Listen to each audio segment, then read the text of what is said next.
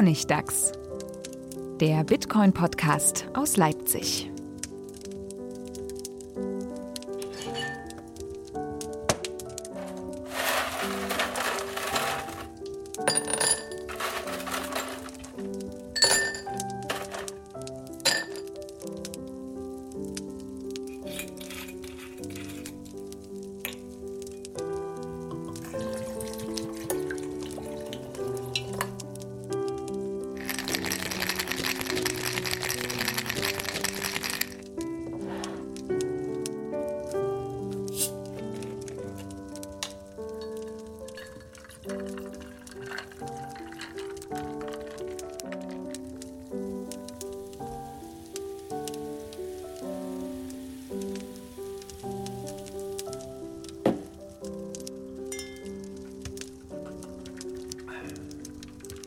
Herzlich willkommen zur 20. zur großen Jubiläumsfolge vom Honigdachs, dem 2000 Jahre Honigdachs, dem Bitcoin Podcast aus Leipzig, wie immer zusammen mit Manuel von GuideUp und Hello.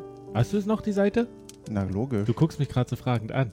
Läuft noch, GuideUp.de. Wer Fragen zu Bitcoin und Kryptowährung hat und Blockchain, ist da richtig. Und Stefan, schön, dass du auch wieder da bist. Yeah. Läuft deine Seite bitcoinprivacy.net oh, Bitcoin noch? Es geht richtig ab. Wir sind mega berühmt, habe ich festgestellt. Ich habe neulich eine Anfrage von einer CNBC-Reporterin gekriegt, die irgendwas über die Verteilung der Bitcoins wissen wollte. Mal gucken, ob da jetzt demnächst auf CNBC was über Bitcoin Privacy kommt. Oh, hast, hast du ein Interview gegeben oder?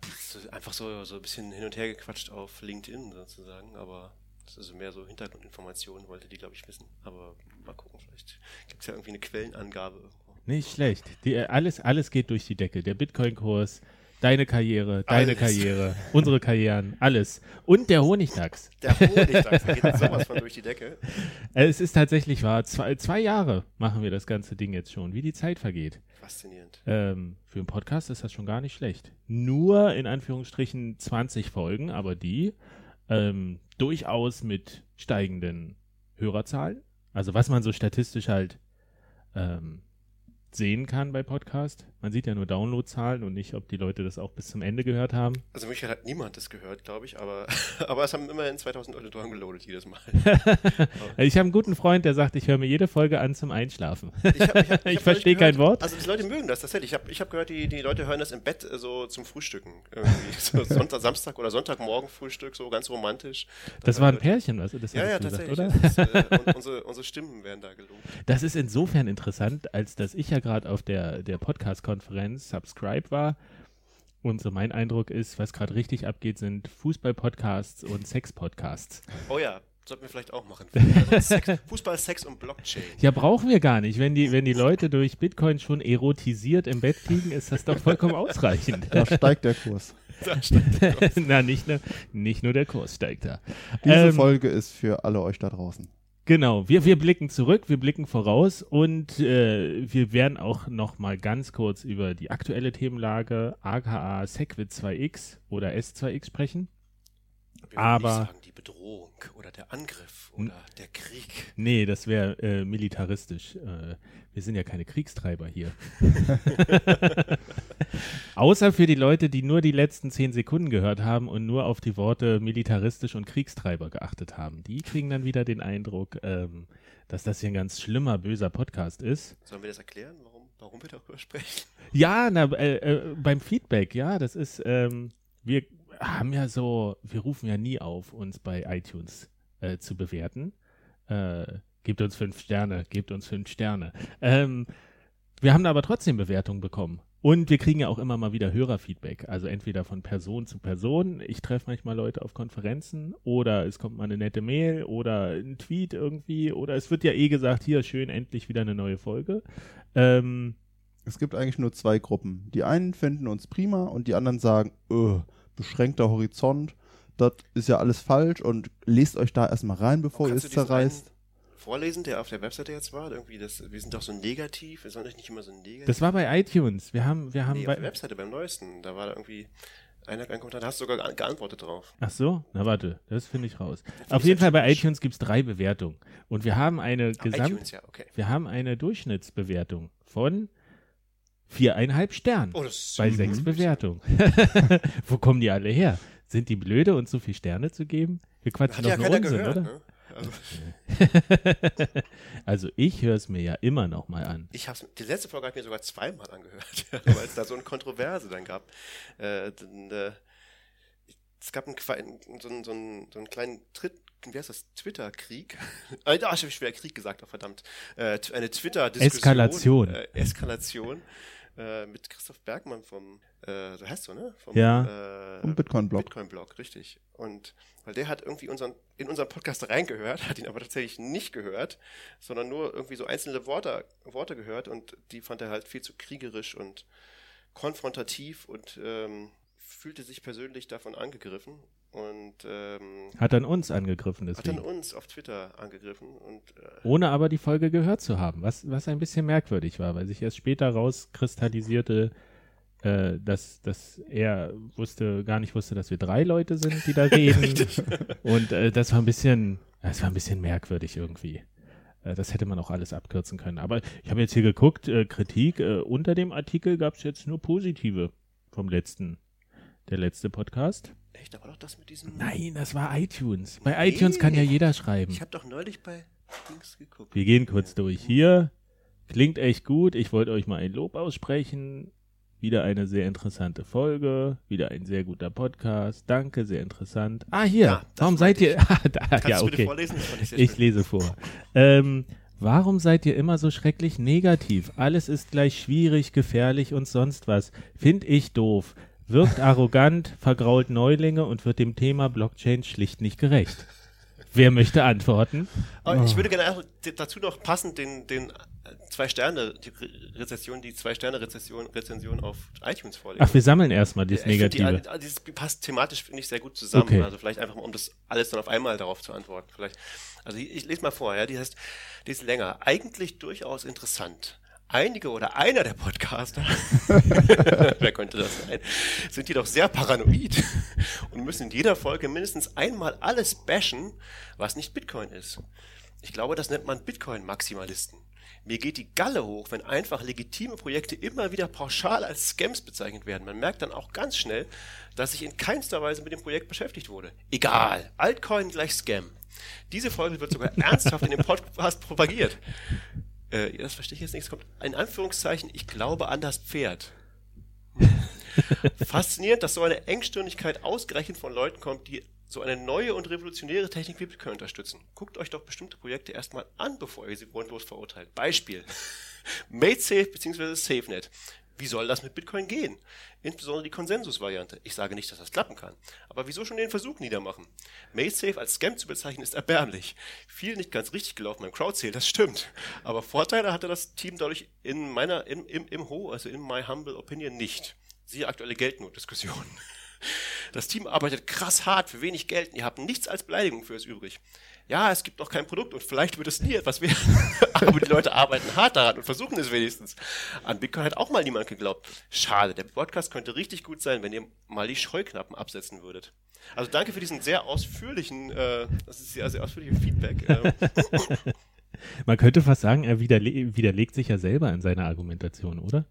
Es gibt kein Produkt, es ist alles nicht so gut gelaufen. Aber die irgendwie- geben sich Mühe. Ich Ja. habe wahnsinnig viel Geld von Leuten abgezogen, aber jetzt haben sie keins mehr. Ähm, ja. Aber sie haben es doch versucht. Es war auch so, dass ich vorher gesagt habe, bevor dieses Ding überhaupt äh, gelauncht wurde, das ist Mumpitz und äh, äh, die arbeiten da schon seit acht, Stu acht Jahren dran und das hat macht überhaupt keinen Sinn, was die da wollen. Äh, Aber sie arbeiten doch krass hart. also richtig, volle Kanne, druff. Ja.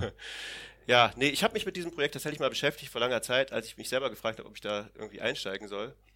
Ähm, und wäre auch fast auf das Marketing reingefallen. Made safe jetzt. Made Safe, ja. Äh, das hat aber so ein paar ganz, ganz, ähm, ganz, ganz äh, krasse äh, Red Flags. Also zum Beispiel, dass ein Teil von damals, ich weiß nicht, wie es heute ist, kann ich nicht sagen, äh, interessiert mich auch nicht besonders, aber damals, als sie diesen, als sie sozusagen den Aufruf dazu gemacht haben, äh, das eine Ding war, dass wie, wie dieser, dieser Crowd-Sale gelaufen ist, das war sehr irregulär, das gibt er ja hier auch selber zu. Und dann das andere war, ähm, dass, dass sozusagen ein Teil von diesem ganzen MadeSafe sein wollte, so wir müssen nebenbei auch noch eine Currency einführen. Ähm, die halt, also neben diesen ganzen äh, Storage verteilen, wir, wir bauen eine neue Currency und das machen wir mal so ganz nebenbei. Wir wissen noch nicht so genau, wie es geht, aber wir machen das mal so ganz nebenbei. Das hat völlig ignoriert wird, dass das noch niemand außer Bitcoin geschafft hat in der Geschichte der Menschheit. Ähm, also sind sie ja nicht die Einzigen, die das ignorieren. richtig, aber die machen das so nebenbei. So, ja, das, wir wissen auch nicht so richtig, warum wir nicht Bitcoin oder irgendwas anderes nehmen, sondern, also das sagen wir nicht so richtig. Klar ist, dass wir es machen müssen, weil sonst würden wir ja nichts verdienen. Ähm, aber wir gehen einfach mal davon aus, dass wir das einfach klar machen können, weil das ist ja kein Problem.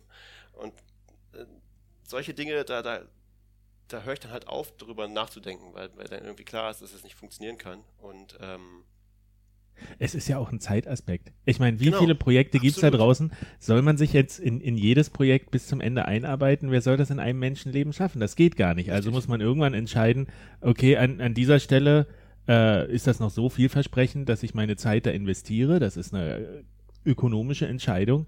Und bei vielen Projekten muss man erstmal sagen, zu dem Zeitpunkt nicht. Zeigt doch erstmal, dass ihr das könnt. Arbeitet mal hart, arbeitet auch, arbeitet krass hart, arbeitet auch gegen Gegenwind. Ich meine, das, das gehört nun mal dazu und beweist, dass es trotzdem funktioniert. Bitte, ja. Wir brauchen, wir, wir, brauchen doch keine Welt, wo alle immer von Anfang an jedes Projekt feiern und sagen, ach, so schön und toll und macht mal, ist gut, nee, toll, freu ich, ich würde es kaufen. Und dann am Ende fliegen alle auf die Nase. Ist doch, äh, es ist doch bekloppt sowas. Ja, ich finde auch, es ist eben die, die Beweislast ist sozusagen nicht auf der Seite desjenigen, der sich das angucken muss, so, weil ich, ich muss mir nicht all diese Projekte angucken und auch niemand sonst, so, sondern es gibt so viele, es gibt wirklich tausende von diesen Projekten und die allermeisten von denen sind reine Geldmacherei und die anderen sind halt irgendwie naiv. Ähm, und wenn, es gibt also, kaum Projekte, die überhaupt ein fertiges Produkt haben oder auch nur ein Produkt, was man mal ausprobieren könnte ja, oder die überhaupt eine Chance haben, sozusagen, dass es irgendwie was werden könnte. Und, und genau dieses, also das ist sozusagen, das muss das Projekt erstmal zeigen. Also, und ich habe halt noch keins gesehen, was funktioniert. Ich bin mir bei einem nicht sicher. Also es gibt genau ein Projekt außer Bitcoin, wo ich mir nicht sicher bin, ob ich dazu negativ bin, also ob das irgendwie mal sinnvoll werden könnte, vielleicht. Ja, da bin ich mir nicht, nicht ah, vielleicht zwei. Meinst du das, was gerade von so einem äh, netten Backheim gesucht wird? Ja, genau das. Richtig. Das. Also bei Ethereum ist sowas, da will ich, war ich schon immer sehr, also da gibt es super auch viele Red Flags. Ähm, und das, aber das, das ich, keine Ahnung, ich habe mich da immer, ich hatte nie gedacht, dass das jemals so groß werden könnte, wie es jetzt ist. Ich glaube immer noch, dass es äh, halt ein, ein Scam-Markt ist im Wesentlichen. So, es dient dazu, andere Scam-Projekte zu pushen und damit Geld zu verdienen. Ähm, was ja vielleicht eine vernünftige Anwendung ist, weiß ich nicht. Äh, also ob das, ich glaube irgendwie nicht, dass das, dass das äh, sich lange hält, aber das sagen die Leute von Bitcoin auch schon seit acht Jahren. Äh, und also da könnte ich mich irren, weiß ich nicht. Ja. Zcash, nee, Zcash würde ich schon wieder rausnehmen. Zcash ist so scammy, also das hat ein paar gute Intentionen, aber es hat so viel, obwohl, Ether hat, Ethereum hat auch so viel Scheiß gemacht, es ist so viel, so viel falsch gelaufen da, es ist so viel, so viel Scammerei ist da passiert, dass es eigentlich, selbst wenn es irgendwie erfolgreich ist, kann man es nicht gut finden, finde ich. Ja, auf, auf jeden Fall muss man halt sehen, dass das ja nach Bitcoin das Projekt ist, wo die meiste Brainpower reinfließt. Ähm, naja, aber was für Brainpower eben? Naja, aber unabhängig davon. Und alle Projekte, die danach kommen, die dahinter sind, wenn, wenn selbst Ethereum, was ja noch weiß ich nicht, schon sehr ähnlich ist im Vergleich zu Bitcoin. Es hat immer noch dieses Blockchain-Konzept und versucht nicht, Sachen komplett neu zu gestalten und von Grund auf neu zu erfinden. Und selbst da sieht man ja, dass die Komplexität dazu führt, dass es einfach sehr anfällig ist für kleine Bugs, äh, die aber große Wirkung entfalten können. Und wenn dann aber andere Projekte, die einfach noch klein sind, die ein verhältnismäßig kleines Entwicklerteam haben, ich sage immer, die sind irgendwo im Windschatten noch. Da ist die, die Öffentlichkeit hat noch gar nicht versucht, die anzugreifen. Und ja. nur weil die noch existieren, können die nicht sagen, dass sie funktionieren. Also sie funktionieren bisher. Aber wenn die einmal irgendwie in den Fokus rücken, weiß ich nicht. Das ist so. Ich habe vorhin auch einen Tweet gesehen, da hat jemand gesagt, oh, ich habe jetzt hier mit Bitcoin Cash, habe ich jetzt hier schön äh, Geld verschickt, es hat mich irgendwie ein Cent gekostet, war sofort im nächsten Block drin, super toll, ganz großes Ding. Da dachte ich mir auch so, ja, es gibt Leute, es gibt so Personen, die können über, über einen gefrorenen See, über dünnes Eis laufen, aber schick mal 10.000 darüber. Ja? Also ja. erstmal überrede die dazu, das zu machen. Die wissen, dass, dass das Eis dünn ist und dann mach's mal wirklich und guck, was passiert. Also du kannst nicht von einem so hochrechnen und sagen, nur weil das bisher funktioniert, ähm, ist das jetzt die Lösung für alles. Auch, also zu, noch mal zu East, zu, zu, der, zu der äh, Kompetenz der East Developer. Ich habe gerade, gestern gab es einen äh, Tweet von Peter Todd, den fand ich sehr gut. It never ceases to amaze me how utterly incompetent the S-Dev uh, Dev community is at security. S is a minefield of fundamentally bad ideas. also das war natürlich jetzt äh, in Response auf diesen Parity-Bug so, dieses, dieses ähm, aber der hat ja gar nichts mit Ether zu tun. Das ist ja nur, nur Software von einem Drittanbieter. Das ist Richtig. völlig unabhängig. Hat nichts damit zu tun, dass Ether, dass der, der, der, der, der Sales Pitch von Ether ja ist, wir machen es so, dass jeder Depp kryptografische Software schreiben kann. Mit Debs. es geht doch um Debs. genau. Und äh, ob das halt eine gute Idee ist, ist halt sehr fraglich. Egal. Ja. Ja, es ist Try and Error. so ist es nun mal. Ich meine, wenn, wenn, wenn, erstaunlicherweise ist der Kurs ja nicht runtergegangen. Also bei anderen Projekten hätte man ja erwartet. Äh, also, irgend, das war auch so ein Tweet. Irgendwer hat gesagt, hier wäre wär so ein Bug bei Bitcoin aufgetreten, wäre der, wär der Preis sowas von in den Keller gerauscht. Aber bei Ethereum ist es scheinbar so, dass alle erwarten, dass es noch so viele Sicherheitslücken gibt, dass das niemand überrascht, wenn, wenn, wenn das auf einmal passiert. Hm. Naja, wenn man davon ausgeht, dass das meiste Ether bei irgendwelchen Eco-Firmen gebunkert ist, gibt es gar nicht mehr so viel auf dem Markt, um den Preis zu drücken. Das stimmt. Ach so, die können, die können alles nicht abstoßen, weil das jetzt gelockt ist in irgendwelchen. Nein, es ist ja irgendwie nur ein geringer Anteil oder so, aber schon bemerkenswert, dass der Preis so stabil geblieben ist an der Stelle. Und der Bitcoin-Kurs, da, da, das ist ja eine gute Überleitung. Der Bitcoin-Kurs. Wo sind wir aktuell? Also, die Folge wird ein bisschen zeitversetzt erscheinen, aber aktuell jetzt, wo wir aufnehmen, oh, so siebeneinhalbtausend Dollar? Über 7500 Dollar. Ähm, na, jetzt gerade wieder ein bisschen runtergegangen, aber um die 7500 Dollar. Äh, uns ist nämlich gerade aufgefallen, dass der Bitcoin-Kurs äh, kontinuierlich quasi, also natürlich mit, immer mit kleinen Unterbrechungen, aber, aber von der Struktur her äh, steigt ähm, ziemlich genau, seit wir diesen Podcast machen. Also jetzt wisst ihr, wer dafür verantwortlich ist für den letzten Bullrun, der seit zwei Jahren andauert in Bitcoin. Ich finde das wirklich großartig. Wir haben ja, die erste Folge ist am 11.11. .11. erschienen, äh, 2015. Und wir haben ja ein bisschen, bisschen davor angefangen, äh, uns schon mal Gedanken darüber zu machen, wie wir den eigentlich aufziehen wollen, den Podcast, worüber wir reden wollen und so. Und so ab September ging das los. Richtig. Ähm, mit Man muss auch dazu Planungen. sagen, also was so der Vorgänger war von dem Podcast, also wie es zu der Idee kam eigentlich, ist, dass wir eigentlich zu dritt einen Vortrag machen wollten in einem äh, Aufnahmelager, Erstaufnahmelager, Erstaufnahmelager in Halberstadt. Asylbewerber über Bitcoin. Und äh, da konntest du noch nicht dabei sein, aber, aber du hast es mit vorbereitet und, und Manuel und ich haben den dann gehalten. Und also da, so, da, so fing das eigentlich an, würde ich sagen. Diese, Genau, diese und dann, dann habe ich nämlich euch gebeten, irgendwie, weil ich ja auch Werbung dafür gemacht habe und wir, wir äh, das, das bisschen äh, bekannt gemacht haben über meinen Blog, hatte ich euch gebeten, dass ihr das vielleicht nochmal kurz eure Erfahrungen da zusammenfasst. Und Ja, habt einfach das richtig. Aufnahmegerät in die Mitte gestellt so war das. und da haben wir uns kurz über diesen, diesen Workshop unterhalten, wo ihr meintet, ähm, die waren sehr interessiert, aber hatten auch irgendwie alle andere Probleme oder sowas und hatten auch noch nichts von Bitcoin gehört. Irgendwie Ja. so Pi mal Daumen. Das kann man ja auch noch nachhören. Achtung, hier ist ja Verschwörungstheorie. Der, Akt, der, der, der Kursanstieg seit 2015 liegt ausschließlich daran, dass reiche Syrer seit unserem Vortrag in, in Bitcoin investieren. Sehr schön. Ähm, Und das war Folge 0. das, das war im Prinzip Folge 0, ja. Genesis-Folge. Äh, und dann, und dann haben wir halt angefangen damit, uns so einen kleinen Themenplan zu machen und zu gucken, was wir eigentlich so für Folgen machen wollen. Habt ihr denn eine Lieblingsfolge? Die so, Hm. Oh, das ist eine gute Frage. Sollen wir das mal alle durchgehen? Vielleicht müssen ja nicht alle auf einmal, aber ähm, es ist schwierig. Das sind ja jetzt, wie gesagt, schon 20, also ne, 19 bis jetzt sozusagen. Wallets, also die erste war Wallets. wir wollten ja so Einsteigerthemen am Anfang auch machen. Haben wir uns ja so ein bisschen daran orientiert, wo man ja jetzt auch sieht, dass das so ein bisschen problematisch ist, weil man könnte die Folge ja wieder neu machen, komplett. Das, was man zu Wallets, ich weiß nicht, kurzes Update, Wallets, Finger weg von Multibit. ich hatte die damals auf dem Rechner und habe da irgendwie so, glaube ich, auch die Spendenadresse für meinen Blog drüber verwaltet. Ganz furchtbares Programm. Okay. Ganz furchtbar. Es hat, äh, da hängen unbestätigte Transaktionen äh, irgendwie, da muss man die Software neu installieren und so. Also die wird auch, glaube ich, nicht mehr weiter gepflegt. Die wurde von KeepKey aufgekauft. Ach, echt? Die haben das gekauft? ja, aber irgendwie auch nichts mehr gemacht. Also ähm, Multibit hatte ja auch dieses komische Finanzierungsmodell, dass sie gesagt haben, irgendwie bei, jeder hundertsten Transaktion oder sowas geht ein bestimmter Teil an die Entwickler, so 10 Prozent. Und dann denkst du so, ja, dann hoffe ich aber, dass die Transaktion nur über ein Euro war. Ja, kurzer, kurzes Upgrade dazu vielleicht. Ne? Also was würden wir heute dazu sagen? Also ich würde, ich würde sagen, also für mich, äh, ich würde immer eine, eine ähm, Mobile Wallet benutzen, wobei das gar nicht so einfach ist, welche man da heute benutzen sollte.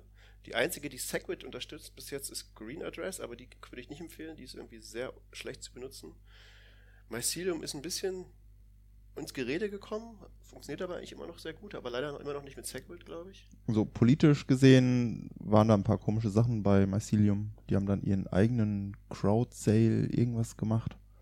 Ja. Die versuchen halt auch irgendwie Geld zu Und verdienen. pushen irgendwelche komischen Shitcoins in ihrer Wallet drauf Mhm. und so. Also es ist ein bisschen seltsam, aber es ist noch nichts, wo man jetzt sagen würde, das kann man nicht benutzen. Ich glaube, viele weit warten auf die auf die Samurai Wallet. Die ist in der Beta, also die kann man schon benutzen, äh, die ist aber noch Alpha oder Beta äh, Software.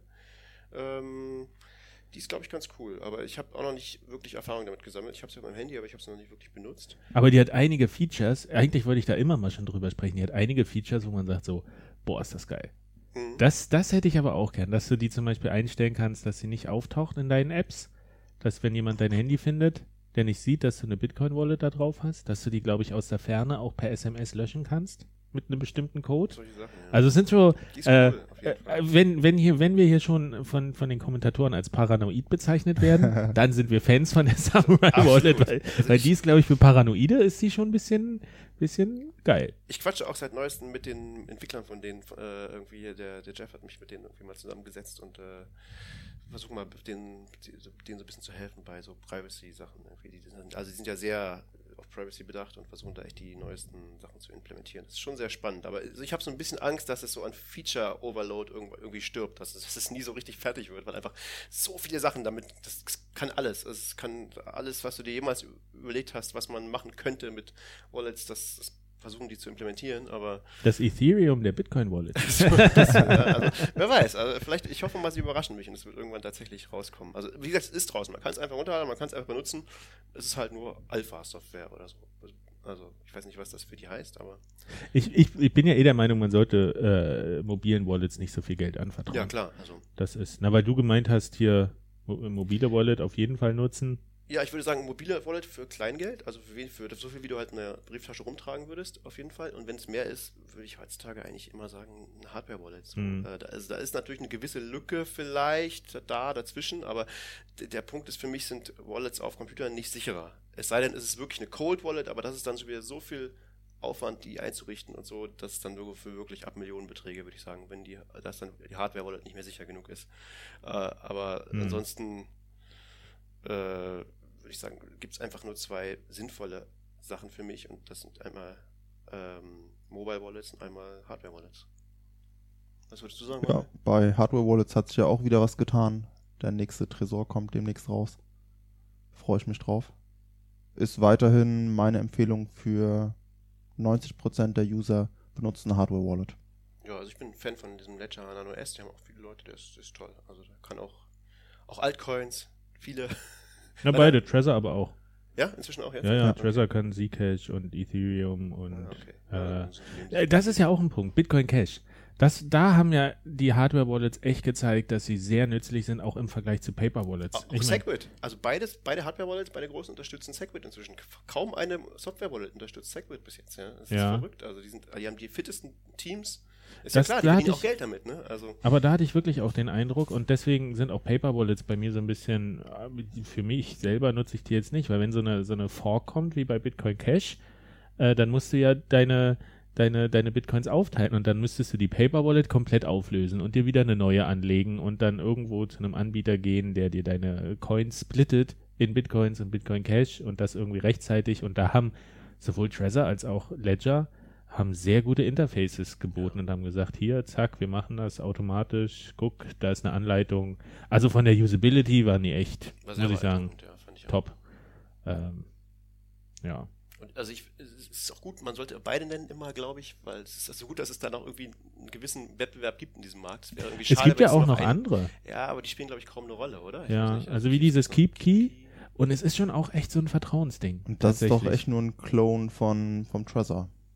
Oder aber es sieht ein bisschen fancier aus. Ja, Irgendwie. Die Software ist geklaut, ne? Weiß nicht, oder? Ich weiß nicht, oder wie war das? Ich habe keine Ahnung. Und irgendwas anderes habe ich noch gesehen, was, was aber noch sehr viel Es gab nerdiger war. Case Wallet gab es noch. Oh, es gibt, gibt einige. Es- Digital Bitbox. Die ist ja von diesem, ist die von Jonas Schnelli? Nee, Ja, der, aus doch, doch, Schweiz. der macht da mit, Ja, glaube genau. ich, irgendwie. Irgendwie, Aber die die ist, glaube ich, ziemlich nerdig, glaube ich, ziemlich cool, aber ist eher was Spezielles. ich. nicht so Usability äh, fokussiert, glaube ich. Ja. Dann gibt es Case, ich weiß nicht, gibt es die Case Wallet noch? Die waren mal ziemlich teuer und ziemlich fancy. Keine Ahnung. Aber wie gesagt, die beiden klassischen Sachen, die man auf jeden Fall empfehlen kann, sind, sind Trezor und, und Ledger. Weil man halt auch weiß, dass, dass sich andere Leute den Code angeguckt haben. Genau. So. Ich überlege ja auch manchmal, ob ich die, ob ich noch mehr Hardware-Wallets testen soll für den Blog und die vorstellen, aber irgendwie brauch, kann ich die erst ab einem gewissen Grad ja äh, in, in die Öffentlichkeit entlassen, auch wenn da, wenn ich selber weiß, dass da andere Leute auch mit drauf geguckt haben. Ich Man kann den Code nicht überprüfen. ne? Das ist schon das, das Gefährliche an Hardware-Wallets, genau. Deswegen, Hardware-Wallets ist auch nicht die endgültige Sicherheit. Also wenn man, um wirklich viel Geld geht, mm, wer weiß. Also es ist bis jetzt noch nie was passiert mit Hardware-Wallets, ne? Aber es ist, und es ist relativ einfach zu bedienen. Das ist der Vorteil. Man kann relativ wenig, äh, also relativ schwer Fehler machen, so. Hm. Aber Obwohl, habt ihr die Geschichte, ge habt ihr diese Geschichte gelesen? Die ging auch durchs Netz über den, ah, ich glaube, es war ein, war ein Redakteur oder Mitgründer von irgendeinem Tech-Magazin. Der hat, glaube ich, auch Boing Boing oder irgendwie sowas mitgegründet, der gesagt hat, er hat äh, wie, er- wie er 30.000 Dollar auf seinem Oh, Trezor ja. irgendwie äh, und das nicht ging, der in diese Falle, also Das wir war großartig verlinken. zu lesen. Der, das der ist hat, Artikel, ja. der hat nicht viel draufgepackt damals, äh, aber es ist halt im Kurs so gestiegen. Waren nur sieben Bitcoin oder so. Nur. Damals. Stimmt, siebeneinhalb. Und er ist, er ist, glaube ich, er hat den Pin und den und den Seed verloren auf demselben Zettel gehabt. Beides auf dem gleichen Zettel. Und dann ist Ja. er in diese Spira. Spirale reingekommen, dass er so wusste ungefähr, wie es ist. Und dann, aber nach jeder falschen Eingabe verdoppelt sich die Zeit, die man warten muss, bevor man auf dem Trezor wieder eine neue Eingabe machen Das ist kann. gemein, ja. also und- echt ein Bitcoin-Krimi, wie ihn das Leben geschrieben hat. Er hat die ja auch richtig gut geschrieben als, als Journalist. Ähm, das ist wirklich, kann man sagen, die Geschichte mal der, der letzten Wochen. Also, die war echt. War schön. Wir sind immer noch bei Wallets, ja, Wahnsinn, oder? Also vielleicht sollten wir weitermachen. ja, das nächste Thema finde ich genauso relevant. Ähm, Das ist, ja, sehr auch. Wie, wie Bitcoin News und Quellen, wie informiert man sich am besten über Bitcoin? Weil ich merke schon, das hat sich bei mir sehr verändert in den letzten zwei Jahren. Ja? Ich bin viel weniger auf Reddit unterwegs, Mhm. immer mal noch irgendwie, aber tatsächlich eines meiner Hauptmedien ist Twitter geworden. Das ist richtig, ja. Also nicht durch, durch die Diskussionskultur, aber ich habe da mir auch so einen Followerkreis erarbeitet, äh, Leuten, denen ich folge. Oftmals kommt halt das, was bei Twitter ist, dann am Ende auch bei Reddit Ja. nochmal rum. Also auch andersrum. Bei, Oder bei auch so. Reddit findet man noch irgendwie nerdigere Quellen.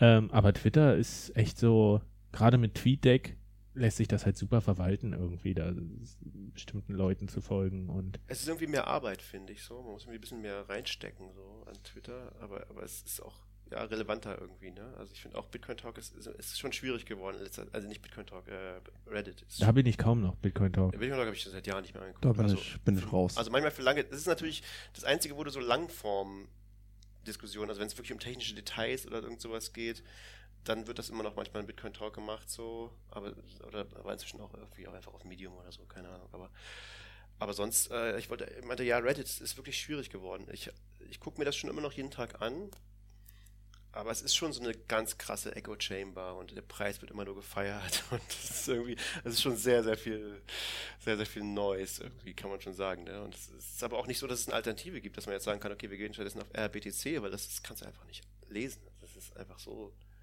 also das, das dagegen ist, äh, dagegen ist äh, Bitcoin Pulitzer-Preis verdächtig gegen RBTC, ja. Also das, das, ist, das geht gar nicht. ähm, ist schwierig, ja. Twitter, da sieht man auf jeden Fall auch die beiden Seiten von so Diskussionen, ne? Das ist aber, aber es weiß ich auch nicht, ob das alles abbilden kann. Na, man kann, man kann auf jeden Fall aktiv noch ein bisschen versuchen, aus seiner eigenen Filterbubble auszubrechen, indem Mhm. man eben sich auch Tweets durchliest von Leuten, die Bitcoin Cash feiern äh, oder in die Richtung gehen. Also äh, das ist äh, ist jetzt auch nicht das Optimum, aber es geht schon irgendwie, wenn man sich dem bewusst aussetzt, das gezielt macht. Äh, Ich weiß nicht, Manuel, was ist deine Hauptquelle an Info? Also Außer ich dem glaube-.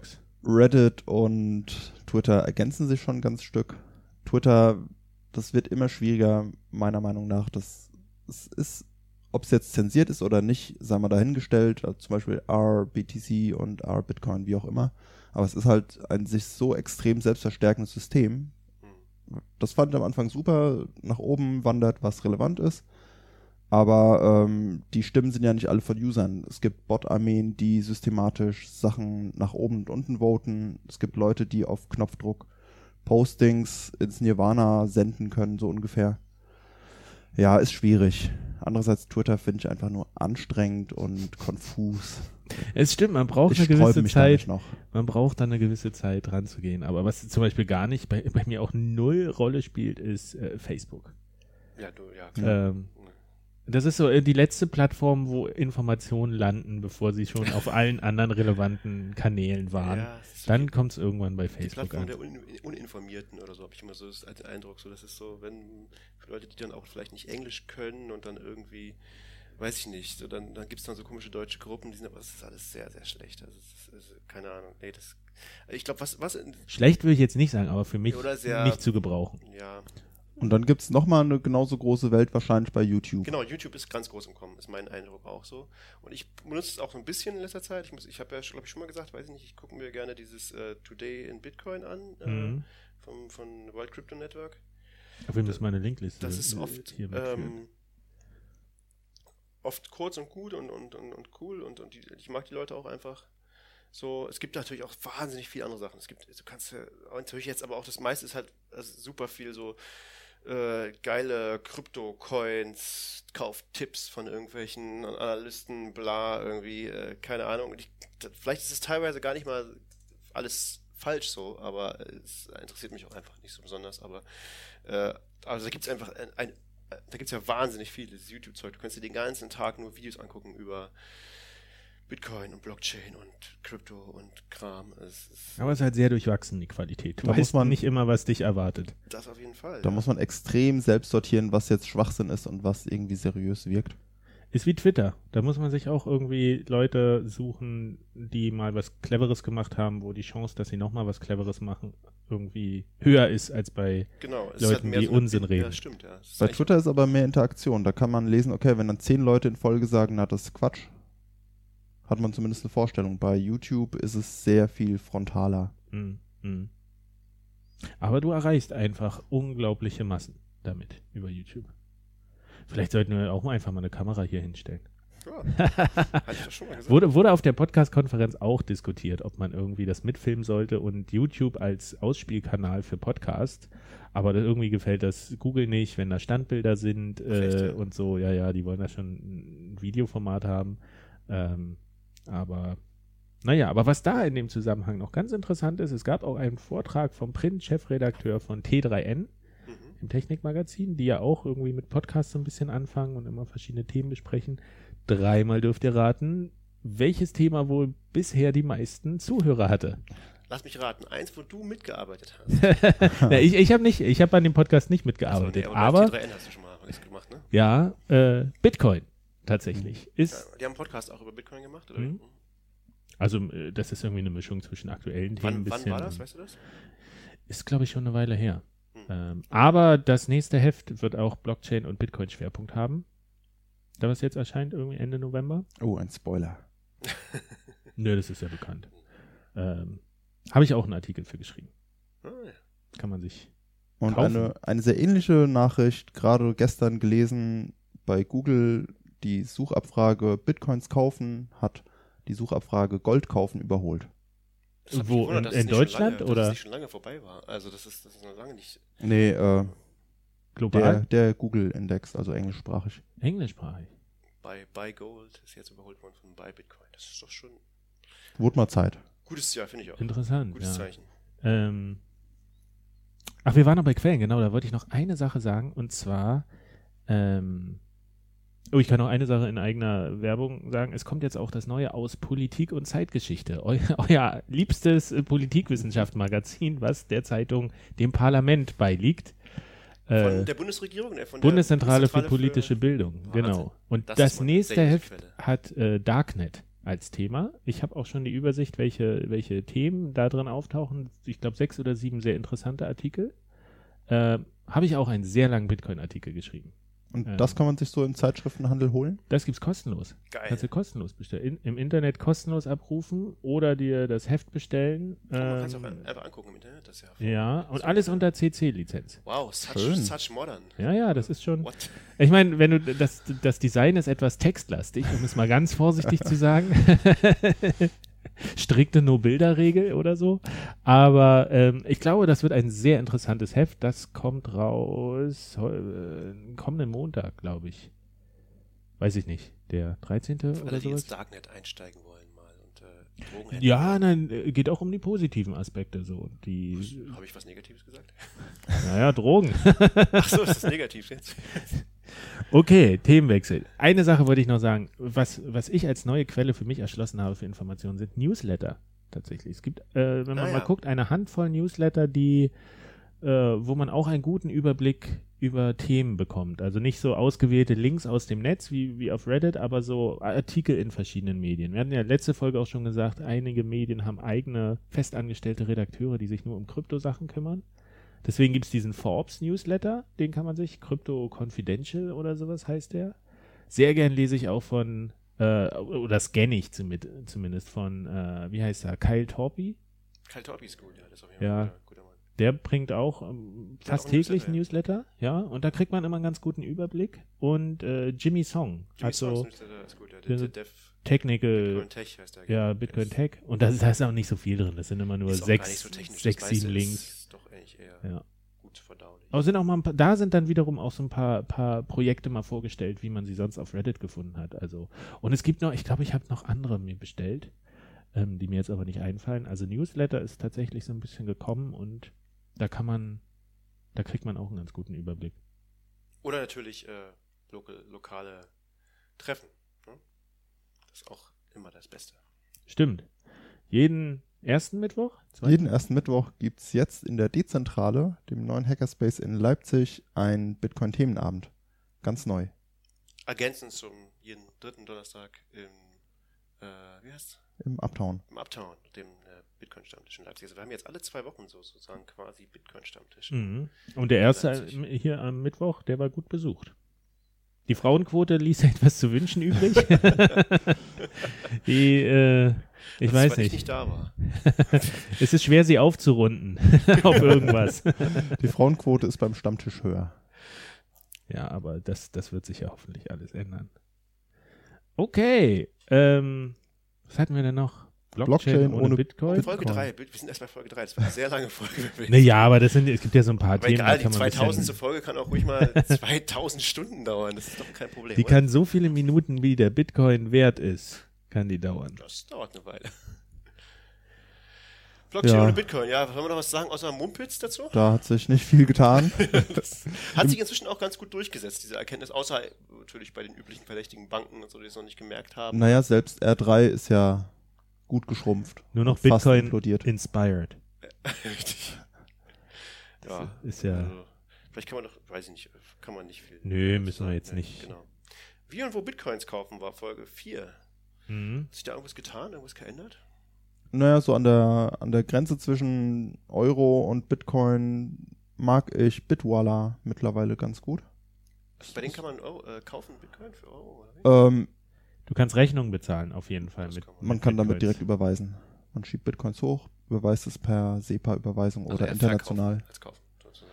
Das wird in die andere Richtung möglicherweise auch gehen. Habe ich noch nie probiert. Und auch keiner meiner Freunde. ja. wir sollten mal wieder unsere Freunde sprechen, was wir so machen. Äh, okay. Ich, ich habe da auch gute Erfahrungen mitgemacht. Die haben ja, die waren so frei, mir in dem, äh, in meiner Klage gegen OneCoin die Gebühren zu erlassen. Oh, das ist ja ganz Genau, und ich habe so die Gerichtsgebühren und die, den Anwalt habe ich darüber bezahlt. Das hat echt sehr reibungslos funktioniert. Ja, also ich, ja, ich, Kraken fand ich immer ganz gut, wobei die in letzter Zeit, die sind so, also diese funktioniert einfach so schlecht, deren, deren Webauftritt, der ist immer, immer quasi down, so halb down, wo man dreimal drücken muss, Reload, bis irgendwas kommt und Von denen kriege ich keine Mails. Ich habe mal versucht, mich anzumelden, aber ich krieg einfach keine Mails. Okay. Ja, die sind technisch irgendwie überhaupt nicht auf dem Dampfer. Also, Ah, ganz, ist, das nicht, schwierig. ist das nicht auch so eine Red Flag, dass man Das sagt, ist schon wenn ein Red jemand, Flag. also wenn das jemand ist- nicht mal Mails verschicken kann? ist schon, also auch, die haben, also krass ist, die haben dann halt vor einer Weile, vor, so vor ungefähr zwei Monaten, haben die ihre äh, so kompliziertere Trade-Formen, so Stop-Loss-Orders und so, deaktiviert, weil sie gemeint haben, das benutzen nicht so viele Leute und die, das kostet aber wahnsinnig viele Ressourcen. Deswegen deaktivieren wir die jetzt mal ganz kurzfristig, aber in wenigen Wochen werden wir sie wieder aktivieren. Und das ist jetzt aber schon zwei Monate her. Und ich hätte das eigentlich gern benutzt neulich. Ich habe mal wieder nachgefragt. So, ja, in wenigen Wochen kommt es dann zurück. So, hm, Das kostet die zu viel Ressourcen auf dem Server. Scheinbar. Also Aha. Es ist, ka- Interessant. es komische, komische Sache mit, mit Kraken. Also vielleicht ist da das nächste. Die wurden, glaube ich, bis jetzt auch noch nie gehackt. Also vielleicht ist da das nächste Mt. Gox im Kommen. Ich hoffe mal nicht. Auch Ähm, BTCE gibt es mittlerweile nicht mehr. Das stimmt, die gibt's nicht mehr. Diese, Die sind noch gibt's nicht wieder. zurückgekommen, Die heißen oder? doch wieder anders jetzt. ne? Ja. Naja, Und haben, die haben auch Sorry for Your Lost Tokens ausgegeben. super. Mit dem Geld, was sie von Mt. Gox gehackt hatten? Oder was? Richtig. Ach, ey, das sind ja auch noch Geschichten. ah, Mt. Gox, da haben wir noch gar nicht drüber gesprochen, ja, oder? Haben wir darüber gesprochen? Ich weiß gar Ja, nicht. in irgendwelchen Folgen bestimmt. Bestimmt. Äh, Da sind wir auch schon bei Ist Bitcoin tot? Folge 5. Ist Bitcoin tot?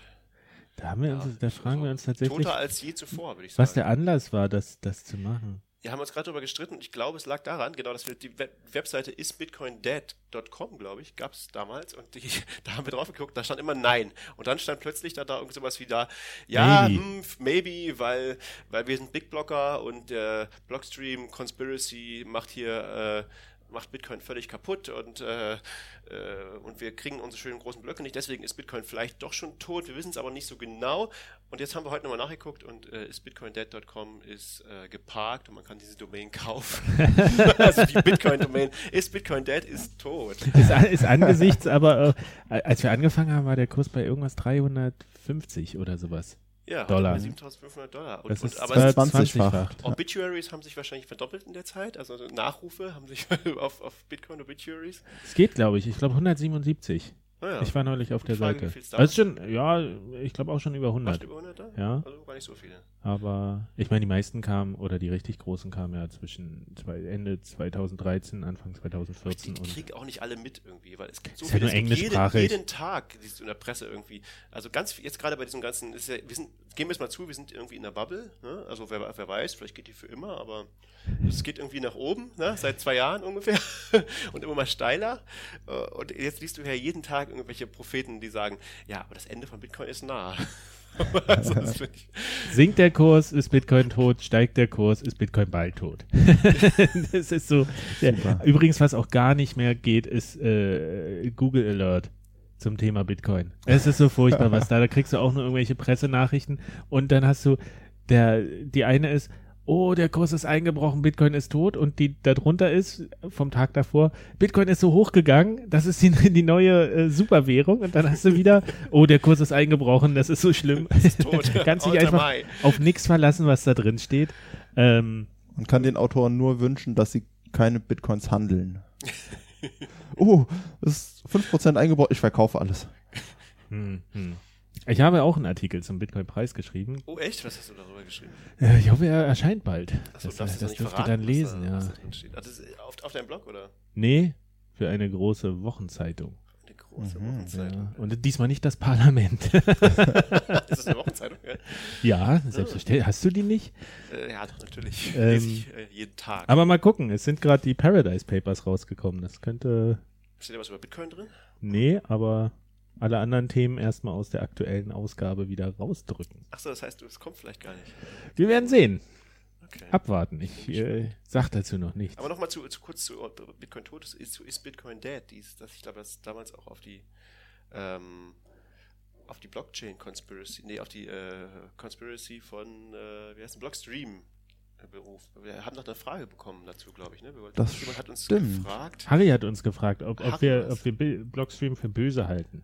Glaube ich. Habe ich das richtig zusammengefasst? Es geht um die. Hauptargumentation der Core-Gegner und Segwit 2x-Unterstützer, nämlich, dass ja angeblich einige oder die meisten davon Blockstream-Angestellte seien, daher mehr oder weniger stark beeinflusst, beziehungsweise nicht von ungefähr, so eine sture, in Anführungszeichen, Haltung hätten. gegenüber einer Blockgrößenerweiterung und somit stark subjektive Motive hätten. Haben die Core-Gänger damit recht? Wie seht ihr das? Würde mich sehr interessieren. Hm. Will jemand was dazu sagen? Also erstmal ist Bitcoin Core ein sehr schönes, dezentrales, quelloffenes Projekt mit dreistelligen Contributern, also Leuten, die sich irgendwie beteiligen. Natürlich sind wenige davon, ich schätze vielleicht zehn, mit der Hauptarbeit damit drin und andere machen eher weniger, sowas wie mal was übersetzen, dann kommt man auch in die Liste. Aber es sind trotzdem meistens oder immer hunderte Leute, die sich an der Entwicklung beteiligen.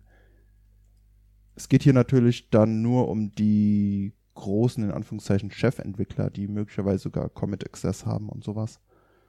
Ja, das sind überwiegend Blockstream-Angestellte. Nee, glaube ich nicht. Ich glaube, das stimmt gar nicht. Also es sind nicht alle. Ganz viele sind bei Chain Labs zum Beispiel. Die haben, glaube ich, sogar mehr. Ich glaube, Chain Labs haben sogar mehr als Blockstream. Das ist so eine italienische Firma.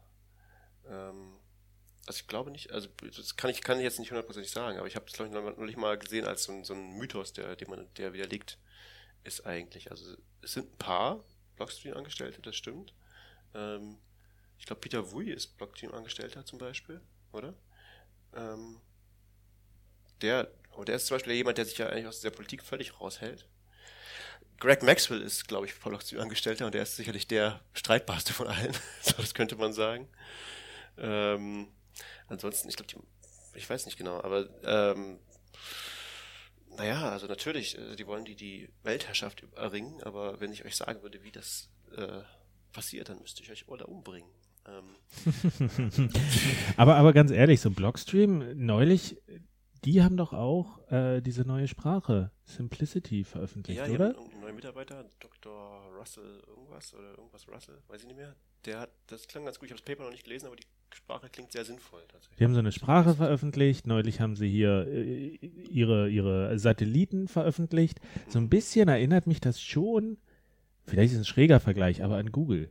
Ja. Dass sie so, sie bieten so Services an und machen sich so auf eine ganz subtile Art und Weise, ähm, die, die man einfach nutzen kann und machen sich auf so eine ganz subtile Art und Weise unverzichtbar. Mhm. Also vielleicht nicht unverzichtbar, aber erarbeiten sich so einen Status. Äh, bei Google kann man auch sagen, ja, es, es ist durchaus gut, was die teilweise machen, die sich ja auch um irgendwie die, die Kultur im Netz kümmern, dass irgendwie einheitliche Schriftarten verfügbar sind auf Webseiten und so. Für Entwickler bieten die ja unglaublich viele Tools an, die die Gesamtqualität des, des Netzes erhöhen, ja auch durch ihr Ranking, dass sie sagen, irgendwie Artikel müssen eine gewisse Qualität erfüllen.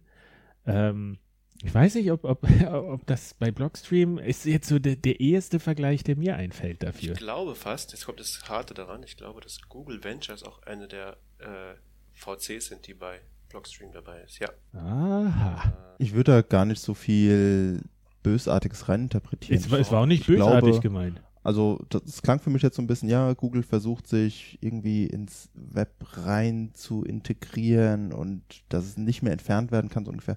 Ich glaube, das sind einfach bei beiden, bei Blockstream und bei Google, da sind viele Nerds, die haben wilde Ideen und die probieren es einfach aus und haben bei beiden so ein bisschen die Plattform. Bei Google haben alle Mitarbeiter einen Tag in der Woche, ich glaube, das ist der Freitag, Zeit für eigene Projekte ähm, ich weiß nicht, ob das immer noch so ist, halte ich für ein ganz großartiges Konzept.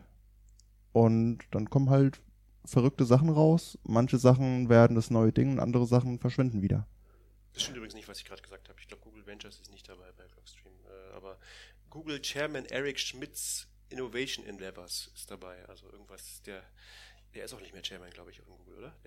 Ach, na das, habt ihr das mitbekommen, dass diese, diese äh, Advisory Boards ja auch äh, dieser Alex Tapscott mit seiner Firma, dass, dass die ja da Leute aufgenommen haben und ausgezeichnet haben, ohne die zu fragen oder obwohl die abgelehnt haben und so.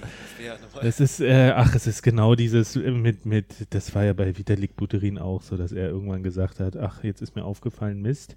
Äh, immer wenn ich als, als irgendwie äh, Berater für irgendwelche Blockchain-Projekte Projekte ähm, aufgelistet wurde, ging es gar nicht darum, die zu beraten, sondern die haben nur Werbung mit meinem Namen gemacht. Ist mir irgendwie erst nach fünf Jahren aufgefallen. Hat er dann gefühlt. kurz jetzt getwittert, aber? ja, Hat er dann- sorry, Ach, jetzt ist wieder passiert. Ach, dumm gelaufen. Und jetzt glaube ich, die, die, äh, Alex Tapscott, der hat ja mit seinem Vater Don Tapscott dieses äh, das Buch zum Hype geschrieben, Block, Blockchain Revolution, Ja. und haben auch irgendwie jetzt ICO oder sowas wollten die machen und haben da halt auch einfach Leute aufgeführt als Berater und sowas und mit dem Namen geworben, die aber auch gesagt haben hier äh, nee. Achso, okay. Ja. Ich glaube, jetzt sind auch Das ist Investoren deswegen abgesprungen wieder von der ganzen Das ist Geschichte. durchaus Es ist, bei sowas, bei so es ist so echt- echt shady. Also, das irgendwie. ist echt- naja, Man sollte ab und zu mal seinen Namen googeln, wahrscheinlich. Ob man irgendwo- ey, stimmt. Das, das, das. Aber wie Also- sind wir jetzt da drauf gekommen? Ach so, Äh, Google. Ja, ich meine Google und- auch und mehr so als, Blockstream. als Spinne im Netz. So, nicht, nicht unbedingt böse, aber die haben echt guten Platz sich erarbeitet Die im Internet. Macht sozusagen. Ja, und Also profitieren da aber auch sehr von. Bei Google ist ja klar, wie sie profitieren. Ne? Also sie sind, haben, verkaufen halt Anzeigen. Das ist, Ja. natürlich, eben- das ist natürlich das, wo viele Leute irgendwie sich nicht. Was Na, ist denn überhaupt das. Geschäftsmodell von Blockstream? Ne? Also, und ich glaube, das Geschäftsmodell von Blockstream ist tatsächlich einfach nur ähm, Bitcoin. Das gleiche Geschäftsmodell, was so viele Leute in der Bitcoin-Szene haben. So, ähm, wir halten ganz viele Bitcoins und machen Bitcoin immer wertvoller. Das, das finde ich, das ist so super interessant, weil das hätte, wir müssen gar kein Geld verdienen. Genau. Wir sorgen einfach dafür, dass das, was wir haben, immer mehr Geld, äh, Ich glaube, immer mehr wert wird. dürfen die vielleicht so nicht ganz offiziell sagen oder so, weil das wahrscheinlich irgendwie sehr inkonventionell ist in bestimmten Investorenrunden oder so, weiß ich nicht. Aber das ist irgendwie, es ist halt kein so klassisches Geschäftsmodell. Na, wie Ähm, machst du eine Buchhaltung, wenn du keine, wie willst du Beispiel. Gewinn errechnen, wenn du keine Einnahmen hast? zum Beispiel, du hast nur genau. Ausgaben, aber die Firma wird immer mehr wirst du immer wert. reicher. Es ist irgendwie komisch, nicht? Ja. Und also deswegen kann ich mir vorstellen, das haben die, glaube ich, noch nie so genau so gesagt. Aber, aber es ist, ist auf jeden Fall sehr klar, dass sehr viele, dass, dass die auf jeden Fall alle selber, also die haben auch äh, ganz viele Bitcoins beim Einstieg nach Blockstream haben, haben ganz viel von den von diesen Core-Entwicklern ganz viele Bitcoins gekauft oder, oder gekriegt von, von Blockstream sozusagen. Ähm, und die halten auch viele Bitcoins, äh, Bitcoins als, als Firma, glaube ich. Also meine Vermutung ist, das ist deren eigentliches Geschäftsmodell. So, wir haben versucht, die haben einfach versucht und das, und das erfolgreich, meiner Meinung nach, ähm, Bitcoin, diese Bitcoin-Entwicklung zu monetarisieren. Also, weil die, die haben ja schon immer an Bitcoin gearbeitet sozusagen und die Frage ist, naja, aber irgendwann müssen wir auch mal unsere Rechnung bezahlen und vielleicht hatten wir nie, haben sie nie die, die Chance gehabt, irgendwie groß einzusteigen und dann haben sie einfach mal 21 Millionen von Google sich geschnappt und davon Bitcoins gekauft. Ähm, das ist so meine Interpretation davon, aber ich kann schon verstehen, warum Leute da irgendwie, sagen wir mal, paranoid sind oder, oder, irgendwie da, da Angst davor haben. Skeptisch, genau. Also, ähm, Aber an sich ist nichts verwerflich daran, dass freie Open-Source-Entwickler irgendwo angestellt sind. Auch Linus Torvalds ist irgendwo angestellt und wird von denen finanziert. Das absolut. wechselt auch ab und zu und Richtig. der kriegt dann üblicherweise, keine Ahnung, vielleicht 50 Prozent seiner Arbeitszeit zur freien Verfügung, um am Kernel weiterzuarbeiten. Und ich habe eben noch nie gesehen, oder da, da, dass die irgendwas getan hätten, was irgendwie ähm, verwerflich, was ich irgendwie schwierig fände, ethisch oder so, wo ich irgendwie sage, hm, das sieht aber aus, als habt ihr irgendwas vor. Also die, ich finde immer dieses komische Argument so, die wollen künstlich die Blockgröße klein halten, um dann irgendwie ihre Layer 2 Lösung verkaufen zu wollen. Äh, äh, habt ihr bemerkt, dass das zweite Layer auch irgendwie ein offenes Protokoll ist, wo jeder mitmachen kann, genau wie das erste und äh, da gibt es nichts zu verkaufen. Äh, das ist irgendwie, das, das ist, glaube ich, wirklich nur eine Verschwörungstheorie. Also das, ich glaube, die haben einfach, weil sie große Bitcoin-Holder sind, das Beste von Bitcoin im Sinn. Und weil sie, anders als die meisten anderen großen Bitcoin-Holder, was von der Materie verstehen. Ja, es gibt ja durchaus große Bitcoin-Holder, die eben keine Ahnung davon haben, technisch. Und das, das sind halt, das ist halt die Intersektion. Ich glaube, Blockchain, Blockstream ist eine der wenigen äh, sozusagen äh, Sammlungen von, von Leuten, die viele Bitcoins halten und viel Ahnung von Bitcoins haben. Also es gibt schon noch an ein paar anderen Stellen, aber das ist wahrscheinlich die größte, das kann sein. Guck mal, da hätten wir sogar schon Folge 9, Geschäftsmodelle mit Bitcoin so ein bisschen Ah. abgehakt. Kleines Update in der Richtung. Wir, da können wir ja mal ein bisschen weitergehen. Was wir übersprungen haben, ist der falsche Satoshi Nakamoto, der aber immer noch durchs immer Ökosystem noch da. Er- er ist rumgeistert. er ist immer wieder da. Er tritt immer wieder mit, mit Roger Ver jetzt auf, gerne. Der Roger Ver pusht ihn jetzt immer gerne. Der, das ist, da kannst du schon sehen irgendwie. In, in der Geecash-Community wird er richtig gefeiert, Es gibt, den es gibt noch einen Fan. Christ, Christoph Bergmann. Was wirklich? Ja, hat er äh, Der irgendwie jetzt auch so ein Der hat so ein, so ein, Das hat er nicht so so Tweet. zugegeben mir gegenüber. Ja, er hat so einen Tweet gesagt, dass er zumindest toll findet, wie der sich irgendwie verkauft das im, kann doch im, nicht im wahr Netzwerk. sein. Also wie, wie, also wie offensichtlich kann jemand nicht Satoshi sein. Es geht nicht offensichtlich. Also das ist so. Äh, was war denn neulich war doch irgend sowas? Es gab genau, es gibt eine Liste von irgendwie äh, es gibt eine Liste von irgendwie sowas wie most influential Leuten in Bitcoin, so von irgendwie Coindesk oder keine Ahnung, ja. Und und da hat sich tatsächlich Greg Wright beschwert über Twitter, dass er nicht drinsteht. Und daraufhin hat irgendjemand anders, ich weiß nicht mehr, wer es war, äh, ihm geantwortet, äh, hm, hast du vielleicht nicht gerade zugegeben, dass du nicht Satoshi bist, weil Satoshi steht drauf? Oh ja. äh, also, es ist, ist der Hammer. Also, Craig Wright, dass der immer noch, also, dass es Leute gibt in der Community, die mit dem sich offen, öffentlich zeigen und irgendwie da Konferenzen machen und so. Das, das ist mir ein, ein absolutes Rätsel, wie das, also da, da hat für mich so die völlige, diese Glaubwürdigkeit von, von ganz vielen Leuten auf dieser Big Blocker Seite aufgehört. Also, wenn die anfangen an Satoshi Nakamoto daran zu glauben, dass das Craig Wright ist, also äh, Gavin war natürlich das beste Beispiel, ja. Äh, Aber es gibt ja auch Leute, die gesagt haben, dass sie sich geirrt haben. Mit dem, ich weiß nicht, ob es Gavin war, aber. Gavin hat gesagt, anderen. uh, maybe I was bamboozled. so, keine Ahnung. Aber er hat immer noch nicht so richtig hundertprozentig gesagt, dass das, ja, okay, ich wurde reingelegt, das ist ein, ein, ein Betrüger, äh, das ist mir jetzt auch klar. So hat er Ja. es nicht gesagt. Hm. Ich würde an dieser Stelle mal ganz kurz kleinen kleinen Zwischeneinschub machen, äh, weil ich es nämlich doch geschafft habe, mich in die Statistik einzuloggen. Cool. Jetzt. Ähm, und zwar die Anzahl der Gesamtdownloads. Also es ist ja immer Oh ja, schwierig. Schwierig mit, äh, mit Statistiken bei Podcasts. Das war auch bei der Konferenz das große Thema. Man weiß einfach nicht, wie viele Leute es hören. Man kann sich dem nur annähern. Äh, man kann ja irgendwie über die Website kann man hören oder man kann sich direkt runterladen. Also ähm, Downloads, was wir haben insgesamt. Na, was schätzt ihr? Alle Also wir haben irgendwann zusammen? mal den 10.000. Download gefeiert. Das ist noch nicht so viele 20 sind's Monate her. nicht, glaube ich. Ich würde sagen 18.000. 32.900. Ja, Wahnsinn. Es sind aber auch ein paar Dinge dabei, die ähm, noch andere Audios, die bei mir auf der Webseite waren, aber das sind nicht so viele, denn es gibt auch die, die Statistik hier, äh, die meistgehörte Folge. Und das ist bisher mit 2900 Downloads äh, Episode 17. UASF, Segwit 2X, Ethereum und ICOs. Ich habe eine, eine Theorie, warum das so ist. Weil ich die Website nicht aktualisiere. genau, weil ich das dann aktuell habe von mindestens einem Fall weiß ich, wo jemand diese Folge zweimal gehört hat, weil er gesagt das ist die aktuelle.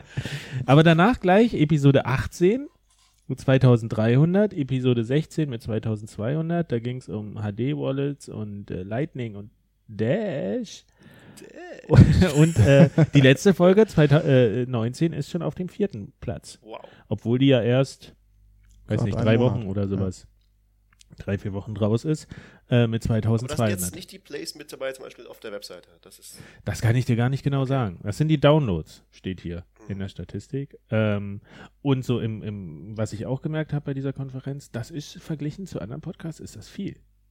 So die Statistik. Also es sind auch jetzt so. nicht zu fest und flauschig oder so. Nee, nicht so Promi-Podcasts, aber so Leute, die sich einfach hinsetzen und sagen, okay, wir haben hier ein Thema, wir reden darüber.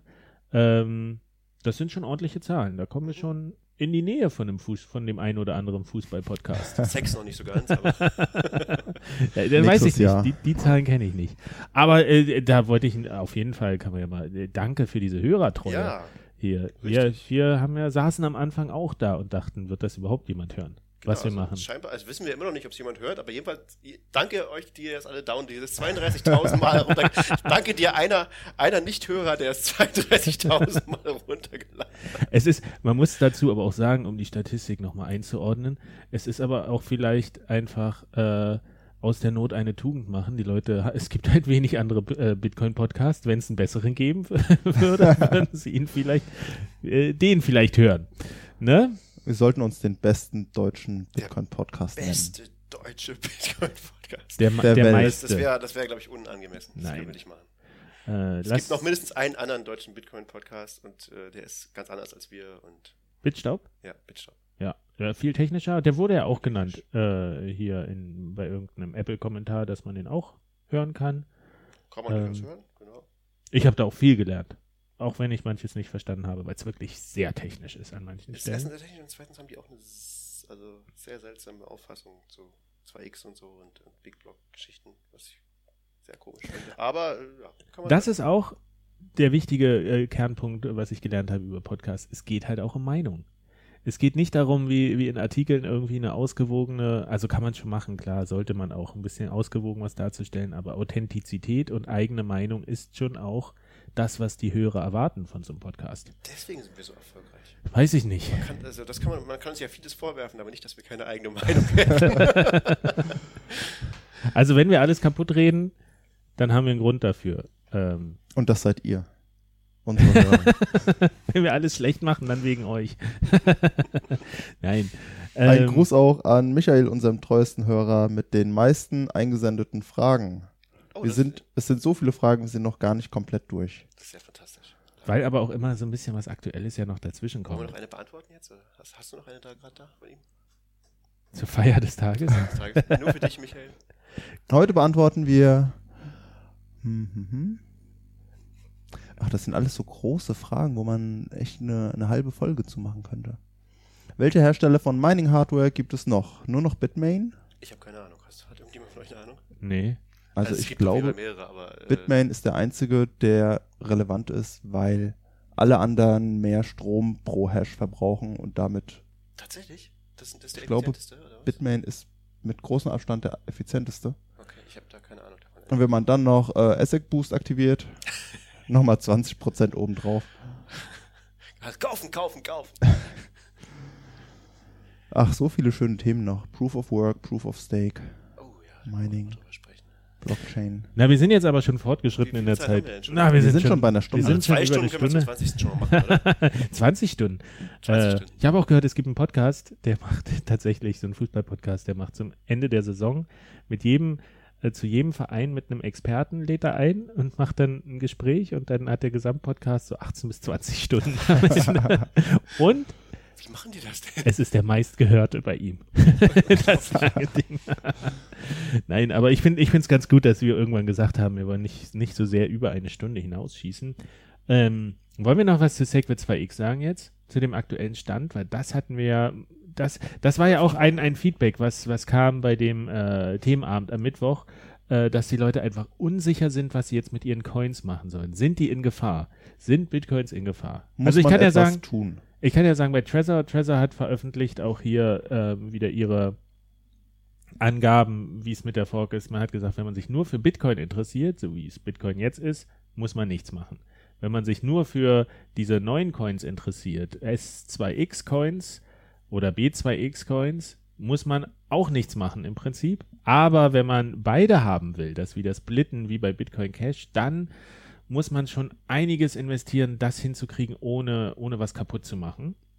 Aber nicht jetzt. Also, Nee, muss jetzt noch nicht. gar Jetzt- aber muss man- muss man gar nichts machen. Also es findet ja irgendwie äh, am Donnerstag kommende Woche statt, irgendwie laut Countdown, irgendwie 16. oder Ich sowas hoffe immer ist noch, dass das. es nicht stattfindet. Äh, das werden wir erst dann wissen. Aber muss man bis dahin noch irgendwas machen? Ich würde empfehlen, wer es sich zutraut, seine eigenen Bitcoins selbst zu halten in einer eigenen Wallet. Denn wenn die irgendwo bei einem Anbieter im Internet liegen, weiß man nicht. Also es gibt immer noch Leute, die warten auf ihr Bcash und haben das immer noch nicht bekommen. Ja, es kommt darauf an, es gibt, also es, es kann auch durchaus Sinn machen, das explizit extra auf eine Wallet, äh, auf eine Exchange zu schieben. Also wenn Leute tatsächlich äh, ihre, einen, einen von den beiden Forks, äh, natürlich 2x, sofort verkaufen wollen, dann macht es Sinn, deine ganzen Coins jetzt schon auf, was weiß ich, eine von den äh, Exchanges, die gesagt haben, sie splitten die dann für dich und äh, alle erm- ermöglichen das zu handeln. Also Bitfinex, glaube ich, zum Beispiel Mhm. macht das. Zum Beispiel jetzt auf Bitfinex zu schieben, wobei man dann halt das Risiko hat, dass Bitfinex in dieser Zeit gehackt wird, downgeht, was auch immer, pleite geht, deine ganzen Bitcoins weg sind.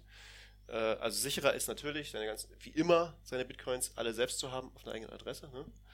und dann hinterher äh, zu splitten. Aber das kann halt dann eine Weile dauern und dieses Splitten könnte tatsächlich kompliziert werden, weil es diesmal wahrscheinlich keine Repeat Protection gibt. Ähm, Aber nicht mal das ist 100% sicher. also man weiß gar nichts. Es ist, äh, dieser Fork ist sowas von unsäglich und dass man einfach nur hoffen kann, er wird nicht stattfinden, weil es ist, äh, genau, man weiß eben heute noch nicht, ob es äh, Replay Protection gibt. Also haben wir schon mal erklärt, was Replay Protection ist? Ja, ne, haben wir schon mal. Also, Ja, das äh, kann man ja trotzdem nochmal, dass man quasi auf, auf äh, nicht versehentlich auf beiden neuen Blockchains, auf der alten und auf der neuen, gleichzeitig das Geld ausgibt, wenn man eigentlich nur eins ausgeben will. Genau, Richtig. aber das würde jetzt wahrscheinlich, so wie es aussieht im Moment, ist das, was genau das, was passieren wird, vermutlich. Wenn man nach dem, man sollte also nach dem Fork ein paar Tage aufpassen, was passiert, weil wenn es so, wie es jetzt ist, aussieht und wenn tatsächlich beide Forks überleben sollten, also beide Seiten des Forks überleben sollten, und dann schickt man danach auf, man denkt jetzt, man schickt irgendjemanden Bitcoin oder Bitcoin 2x, was auch immer, dann schickt man ziemlich sicher auf die gleiche Adresse auch ähm, den jeweils anderen Coin mit. Es sei denn, man splittet das explizit und das ist gar nicht so einfach. Es gibt da jetzt ein Projekt, das heißt, glaube ich, Coinsplit, nee, so ähnlich, ich weiß nicht mehr genau. Ähm, die wollen das irgendwie leicht machen, als mit so einer Webseite. Ähm, aber das machen Exchanges machen das auch oft für einen und so. Also das, da sollte man auf jeden Fall warten, bis, bis da verlässliche Services zur Verfügung stehen. Es sei denn, es ist einem einfach scheißegal. Pff, Ich benutze einfach hier meins weiter und äh, Ja, wenn man zum Beispiel sagt, ich, ich benutze eine Bitcoin und dieses ganze Segwit 2x Gedöns, das ist mir egal, dann kann man einfach machen, wie man will. Vielleicht wird es genauso wie bei Bitcoin Gold. Der Fork war schon war der jetzt schon wirklich? Der war schon- passiert? ich glaube, der war irgendwie nicht. irgendwie, ich weiß nicht, ob es überhaupt eine Wallet gibt. Also der war schon Ich Ende Oktober. Nee, nee, der war. Echt? Bist du Und sicher? es wird gehandelt und Echt? der, der Kurs liegt bei ungefähr einem Prozent. ich von Bitcoin. Nicht. Lohnt Echt? sich also auch Also nicht. von- bis vor kurzem gab es nur Futures. Dieses Bitcoin Gold, war das nicht am Ende auch nur so ein Marketing-Gag, die gesagt haben, mit Bitcoin Cash ließ sich so viel Cash machen? Das Ja, waren die klar. ersten, die verstanden haben, dass man als Altcoin super Publicity kriegt, wenn man sagt, oh, wir sind ein Fork Von Bitcoin. Von Bitcoin. Wir sind nicht was Äh, ein. Deswegen kommt jetzt auch demnächst Bitcoin Silver übrigens. Das ist ohne Scheiß. Ja? Ist, es, es wurde beschworen, dass das passiert, Bitcoin Platinum und sowas. Ja, nee, es gibt immer noch kein, also zumindest auf Co- CoinMarketCap gibt es kein Bitcoin Gold. Es gibt nur Bitcoin Gold Futures. Ähm, ich Tatsächlich. glaube, es, es- eben der sollte, es gab diesen, diesen Termin am 25. glaube ich, Oktober. Und dann ist es aber nicht passiert und die haben, also, und, und die haben, die Entwickler haben dann, glaube ich, sowas gesagt wie, wir wollen jetzt doch noch irgendwie eine Replay Protection einbauen oder irgendwas oder irgendwas ist nicht richtig und wir wollen noch mal hier so ein bisschen dran bachen und also, die, also ich glaube, was passiert ist im Moment, der läuft schon, aber der ist, wird nicht gehandelt und man kann ihn auch nicht kriegen sein Zeug, das ist, wird einfach jetzt irgendwie pre-mined gerade oder sowas. ich glaube, das ist das, was eigentlich passiert bei Bitcoin super. Aber es ist alles, man erfährt nichts und das ist eigentlich auch irrelevant, weil es ist irgendwie ein absoluter Mega-Shitcoin. Also das Und das ist auch der Grund, warum wir nicht jedes Projekt erstmal eine Chance geben und sagen, ey, die haben bestimmt auch voll krass hart daran gearbeitet, Richtig. ne? Wir geben denen erstmal eine Chance. Es ist Mist. hier zum Beispiel Ubig auf Nummer 100 bei CoinMarket. Ich bin sicher, dass die auch prima äh, dran gearbeitet haben. Äh, Krass hart. krass hart auch, aber ich habe keine Ahnung, wer die sind und ehrlich gesagt habe ich nicht die Zeit, mir das anzugucken. Ja. Ähm, ja, ähm, äh, genau. Also Danke, ich bin mir sicher, der Fork wird passieren. Es wird irgendwie Mitte November passieren in, in der nächsten ein, zwei Wochen. Gibt doch hier so eine Countdown-Seite sogar. Mit ein bisschen Glück wird es ein Non-Event und wie man in Hessen sagt, Lebe geht weiter. 16. No- November, äh, Und sobald der, der Kurs von, von dem Fork-Coin tief genug ist, dann interessiert es die Leute auch nicht mehr. Dann wird es nicht mehr in die Wallets integriert. Dann erweitern die Exchanges nicht mehr ihre APIs und was weiß ich was und dann versinkt er komplett im, im Nichts. das ist ja das Ding. Und die meisten haben ja auch schon gesagt, dass sie, dass sie dem neuen Segwit 2X-Ding nicht den Namen Bitcoin geben werden. Oder Genau, viele haben das ist zumindest gesagt. klar, wobei viele auch gesagt haben, wir nehmen, geben irgendwann dem Coin mit der meisten Hashrate sozusagen den Namen Bitcoin. Aber da gibt es auch wieder, sehr, wie sa- dann gibt es auch welche, die sagen, die meiste Hashrate und deren Blöcke von unseren Nodes mit äh, Bitcoin Core äh, Echt? 14.2 akzeptiert wird oder so. echt? Ja, ja.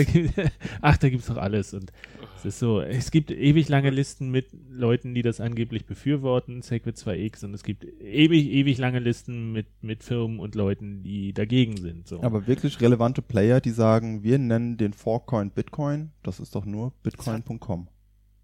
Noch keiner Und das gehört. Roger Ver. Aber sagen die, sagen- sagen die nicht, dass sie Bitcoin Cash Bitcoin nennen? Das Ja, das, Bitcoin? das, Das ist- dieser Artikel ist unglaublich. Habt ihr den gelesen? nee, ist keine Bitcoin Zeit. Cash Bitcoin auf, auf Bitcoin.com? Das war, Hat er geschrieben oder wie? ich weiß nicht, ob er ihn persönlich geschrieben hat, aber der stand da jedenfalls auf bitcoin.com. Ist Bitcoin Cash Bitcoin? Fragezeichen. Und der Artikel, du kannst ihn noch lesen, ist in, im Prinzip ist die Antwort ja. Ihre Antwort ist also ja, Bitcoin Cash ist das richtige Bitcoin, weil es äh, die richtige Vision von Bitcoin verfolgt oder so, meint er.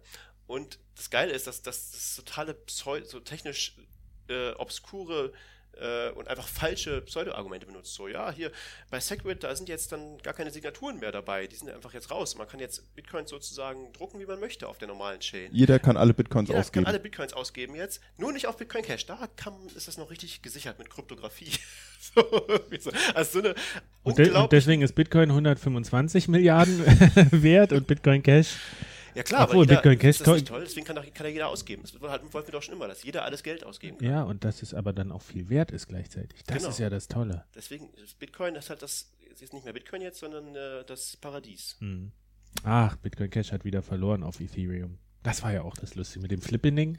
Hat es geflippt? Ist es, ist es geflippt? Nein, nein, nein, aber im Sommer hieß es ja noch, Ethereum wird jetzt Bitcoin ablösen als wertvollstes Krypto-Projekt und höchste Marktkapitalisierung und jetzt sieht man irgendwie, äh, Bitcoin ist viermal mehr wert und äh, Bitcoin Cash ist fast, naja gut, ein Drittel von Ethereum wert, also da und es sah, es sah kurzzeitig mal aus, als, als würde Bitcoin Cash viel eher Ethereum überholen als äh, Ethereum Bitcoin. Okay. Da sind wir jetzt aber schon wieder in, Genug in, in Gefilde abge, abgedriftet. Habt ihr noch was Dringendes jetzt irgendwie, was wir in dieser äh, Jubiläumsfolge? Wir sind erst bei Folge 8. Ja, aber wir müssen ja jetzt nicht jeder, wir können ja in den nächsten Folgen auch noch so ein paar mal besprechen. Oder gehen tiefer auch noch auf einige Themen ein. Also willst du über Sinn und Unsinn von Altcoins jetzt noch mehr Ich glaube, da haben wir schon genug gesagt. Aha. Unsere Position ist bekannt. Privacy Special brauchen wir auch nicht zu sagen. Hallo Fluffy Pony, oder? Das war Genau. Was tatsächlich eine ganze Folge war mit Schwerpunkt auf einen anderen Coin. Also wir sind nicht anti-Altcoins. Wir sind pro Coins, die einen Sinn haben. Das Ja. hast du sehr schön Das- zusammengefasst. Da haben wir uns richtig Mühe gegeben. Guck mal, da kann man uns nicht vorwerfen. Wir haben da keinen keinen Aufwand. gesch- Äh, wir haben ja Mhm. wirklich den, den Chefentwickler von einem Altcoin über eine Stunde interviewt. Ja, also das, äh, man kann uns nicht vorwerfen, wir würden uns nicht mit sowas beschäftigen. Mhm. Ja? Na, nur die, die es nicht hören. Richtig. Äh, Die Geschäftskonzepte-Folge, die wir ungefähr ein halbes Jahr lang verschleppt hatten, hatten wir auch schon drüber gesprochen, kurz. hatten wir schon. Na, Blockstream, hier haben wir ja ein bisschen Blockstream. über neue Und das neue Geschäftsmodelle. Geschäfts- Und, und Bitcoins halten ist auch ein schönes ja das. Konzept. Das beste Geschäftskonzept von allen. Scams, Hacks und andere Hässlichkeiten. Da, irgendwann irgendwann habe ich neulich wieder auf diese Folge zurück. Äh, ähm, irgendjemand wollte irgendwas wissen. Ich glaube, warum Dash schlecht ist oder was nicht. Ja, Dash wird uns oft angekrittelt, dass, dass wir sind so negativ mit Dash. ich Lass hab doch das arme Dash in Ruhe. Facebook.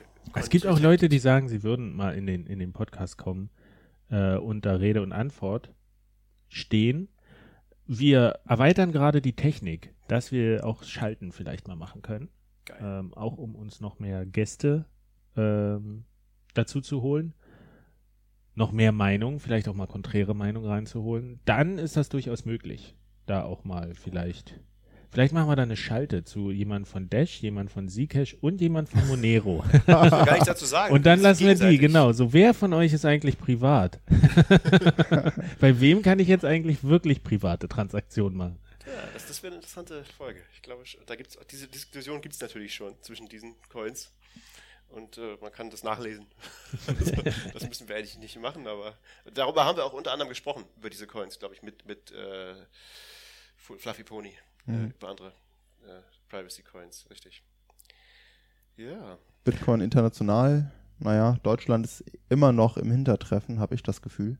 Wir haben immer noch keine Bitcoin-Automaten. Die Rechtsprechung ist immer noch schwierig mit der BaFin und Bankenlizenzen und sowas. In der Schweiz an, an Geld, äh, bei- an Bahnhofsautomaten, an Fahrkartenautomaten kannst du Bitcoins kaufen. In der Schweiz bei der, äh, in, in Österreich bei der Post. Äh, Und überall anders über Local Bitcoins. in Deutschland musst du eine Bank sein. Be your own bank. Oh, Bank. So rum. Klar, Kannst du sein, sagt die BaFin. hat das interpretiert. Aber ich meine, die achtet ja auch nicht drauf, welche Banken hier irgendwie illegale Glücksspielsachen ähm, äh, abwickeln, Zahlungen für Nicht? internationale. Na, ist doch hier Paradise Papers. Achso. Kommt doch jetzt auch alles, alles ans, ans Licht. Aber immerhin, die BaFin hat äh, gegen OneCoin ja doch äh, ganz, ganz gut ge gewirkt, oder? Weiß ich nicht. Äh, Pass auf, dass du nicht abgemahnt wirst, wenn du sowas jetzt hier Ach sagst. ja, Entschuldigung, äh, richtig, das war ist völlig un... Ob, ob, die, ob die BaFin ich das gemacht gehört, hat dass oder da nicht. irgendwas passiert ist mit der BaFin. Wo, weiß, wurde wer jetzt weiß. eigentlich kürzlich jemand am Flughafen verhaftet oder nicht? Ich habe es noch nicht recherchiert. Ich habe versucht zu recherchieren, es gibt keine Bestätigung aus einer seriösen Quelle. Die wurden alle abgemahnt. Weiß ich nicht. Weiß ich nicht. Ich habe, ich habe keine, bisher habe ich keine seriöse, ich habe aber auch nicht allzu tief gegraben. Wenn, dann wird das schon noch auf, äh, ähm, Aber das war ja die Folge Scams, gibt es auch Hacks und andere Verfahren. Wir, sagen Hässlichkeiten. wir, wir, wir haben nichts zu OneCoin zu sagen. genau. Nichts Neues. Und ansonsten, ich meine, die letzten vier Folgen, die sind ja nicht so alt. Ähm, die letzten vier, fünf, die kann man sich direkt auch nochmal anhören, das gilt. War ja eh in allen Segwit und Segwit 2X mit das Thema, wie wir festgestellt haben. Aber was ganz groß für die Zukunft bei uns auf dem Thema steht, ist Steuern. Tatsächlich. Da wollen wir eine Spezialfolge mal zu machen, aber das ist nicht ganz, nicht ganz trivial, wie man so schön sagt. Ja, das kann man durchaus sagen. Aber äh, zeigt, dass wir noch einiges vorhaben. Ne? Richtig. Ne? Für die nächsten 20 Folgen. Die nächsten 2000 Jahre.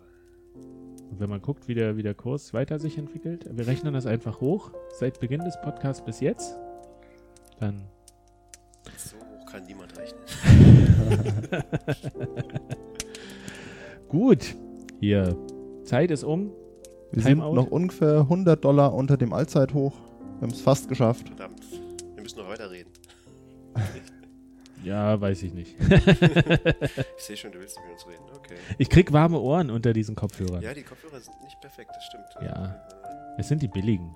Wir, haben, wir, haben, wir rufen ja auch nicht zu Spenden auf, äh, um uns teure Kopfhörer zu kaufen. Richtig. Warum sollten wir noch machen Weil wir haben ja jetzt diese billigen gerade so schön dran rumgebastelt, dass die jetzt funktionieren, aber die machen trotzdem warme Ohren. Ich glaube auch, dass diese, diese weicheren Polster, die wir dafür extra gekauft haben, dass die wärmere Ohren machen als die härteren, aber dafür tun sie nicht so weh, oder?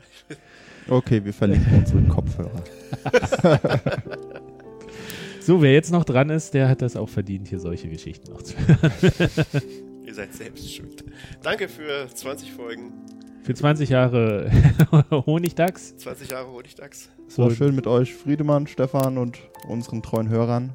23.000, nee, 33.000 Hörer. Jeder Download ein Hörer, oder? Ist doch so. Zwei. Äh, zwei. Ich, typischerweise teilen sich die Ach so, genau. Wir hoffen, ihr habt diese Folge auch 64.000. bei einem erotischen Frühstück im Bett gehört, zu zweit. Es würde uns besonders glücklich machen. Schön. Na gut, dann machen wir Feierabend. Ähm, hören uns alsbald wieder. Auf selber Frequenz kann man nicht sagen, auf, auf selben Feed. Vielleicht auch nicht, wenn jetzt nach Segment 2x dann Bitcoin tot ist, dann brauchen wir auch keinen Podcast mehr. Dann machen wir unseren eigenen Altcoin. Dann, dann kommt nur irgendwie Das wollten wir eigentlich noch ankündigen, oder? Äh, äh, Augmented Reality 4.0 ähm, of Things Coin. Ah, das war jetzt ein Spoiler. Eigentlich wollten wir es geheim halten. Ah. Bis zum Pre, äh, bis zum Bis zum Pre-Mining, Start. Pre-Mining und Pre-ICO. Pre-ICO. Oh komm, äh, jetzt, jetzt wird's nerdig. Lass uns Feierabend machen hier. Äh, Ja. Macht's gut. Tschüss, verschlüsselt eure Back- Backups. Verdammt. Tschüss.